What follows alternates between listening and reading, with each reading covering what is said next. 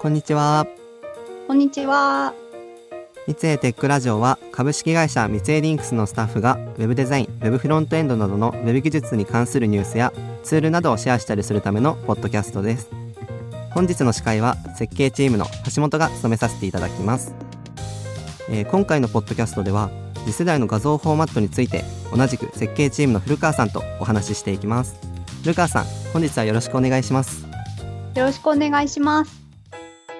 さて、まあ、普段橋本くんも業務で画像を利用していると思うんですけど、はい。えー画像をページに実装するときで、まあ、特に何か気をつけてることっていうのはあります？とやっぱり容量とかですかねなんかやっぱサイズとかってパフォーマンスに影響するのでやっぱ圧縮するようにその辺は心がけてますなるほど。まあ、仮にその画像を圧縮した場合なんですけど、まあ画質の劣化が起きてしまうと写真が綺麗に見せられなかったりするので、まあ圧縮って言ってもやっぱ限度がありますよね。あそうですね。なんか品質を保ったままだと、ね。その画像によっては結局そんなに圧縮できなかったりとかってありますねもちろんそのためだけではないんですけど Web パフォーマンスが重要視されているっていうこともあって、まあ、世の中では軽量で、まあ、高画質な画像フォーマットの開発っていうのが進められています。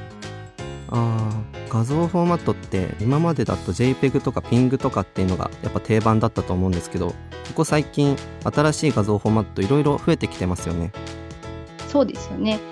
橋本くんはそのライトハウスのレポートで次世代フォーマットの画像配信っていうメッセージを見たことがあります？ありますあります。なんか JPEG2000 とか Webp などのその画像フォーマットの使用がなんかページの表示速度に向上につながるみたいな感じで推奨されるやつですよね。それです従来の画像ファイル形式より軽量で、まあ、画質に対応している色相などが改善された画像フォーマットのことを、まあ、次世代画像フォーマットっていうふうに呼びます。でレポライトハウスのレポートに載っているのが JPEG2000、JPEG-XR、WebP ですね。なるほどじゃあその JPEG2000 とかのその3つそれぞれの特徴とかを簡単に教えてもらってもいいですか？はい、えー J まず JPEG2000 なんですけど JPEG の進化のよ進化版のような位置づけで Joint Photographic Expert Group によって作成されました。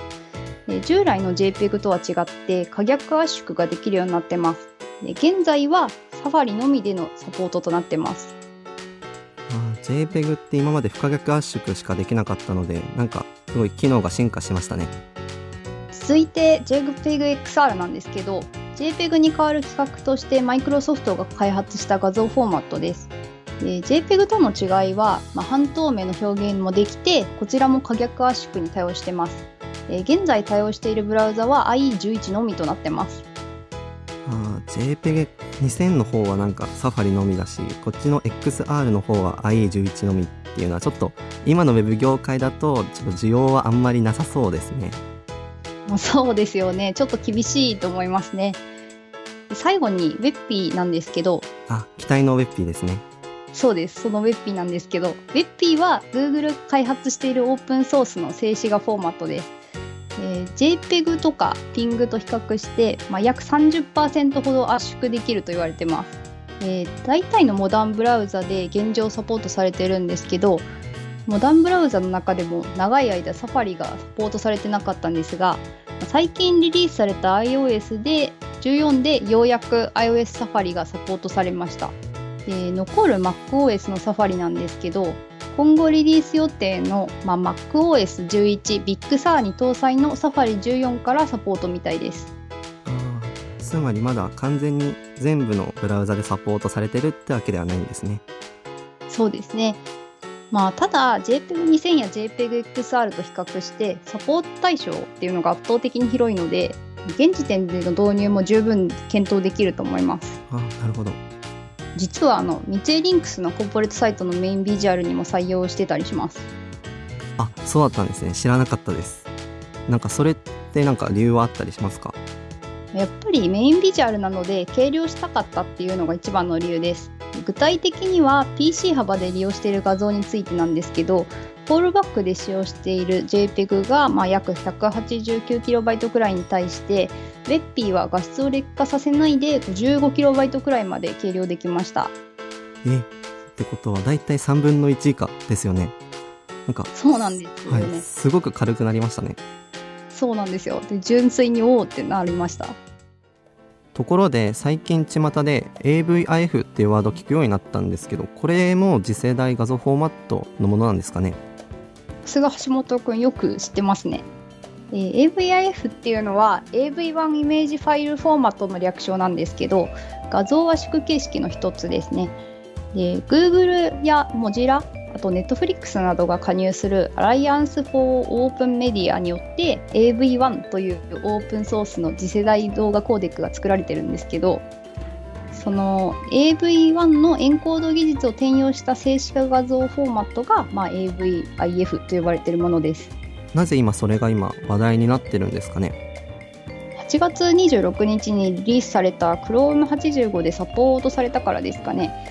まあ、現状をサポートしているブラウザは Chrome のみなんですけど Firefox などでも次々と実装を進めてるみたいです。で Firefox はフラグを設定すればもうブラウザ上で試せます。あそうなんですね。そうなんですよで w e b はサファリが対応するのに10年ほどかかったんですけど今回アライアンス・フォー・オープン・メディアに Apple も参画しているので、まあ、早く対応されるかもっていうふうに言われている点もやっぱ注目を集めるポイントってなってますね。確かになんか Apple だけじゃなくてこのなんか策定を進めているチームの中にその Google だったりとかなんかその Netflix とかが入ってるって話だったんですけどやっぱそういうなんか多くのユーザーを抱えてる会社がやっぱ集まってるっていうのはやっぱそれだけでも皆さんからの注目を集めますね。うん、そうですねズバリお伺いするんですけどこの AVIF ってやっぱ何が一番良かったりするんでしょうか？まあ、誤解を恐れずに一言で言うと軽いのにとっても綺麗ですね。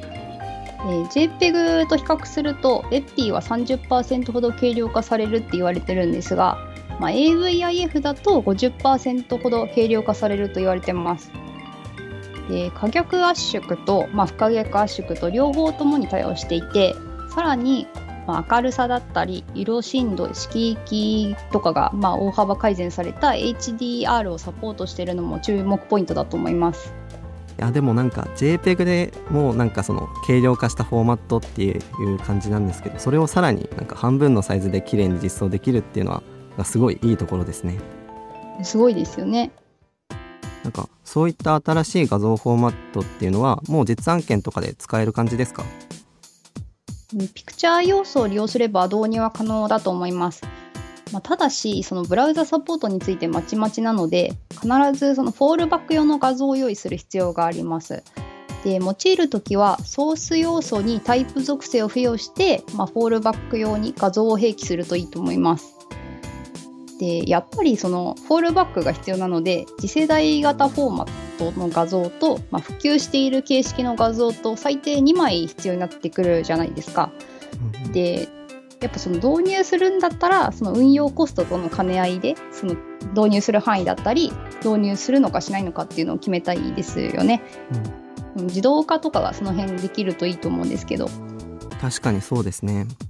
うん、やっぱその Web、ウェッピーとか AVIF とかはやっぱ試せるならその辺試してみたいですよね。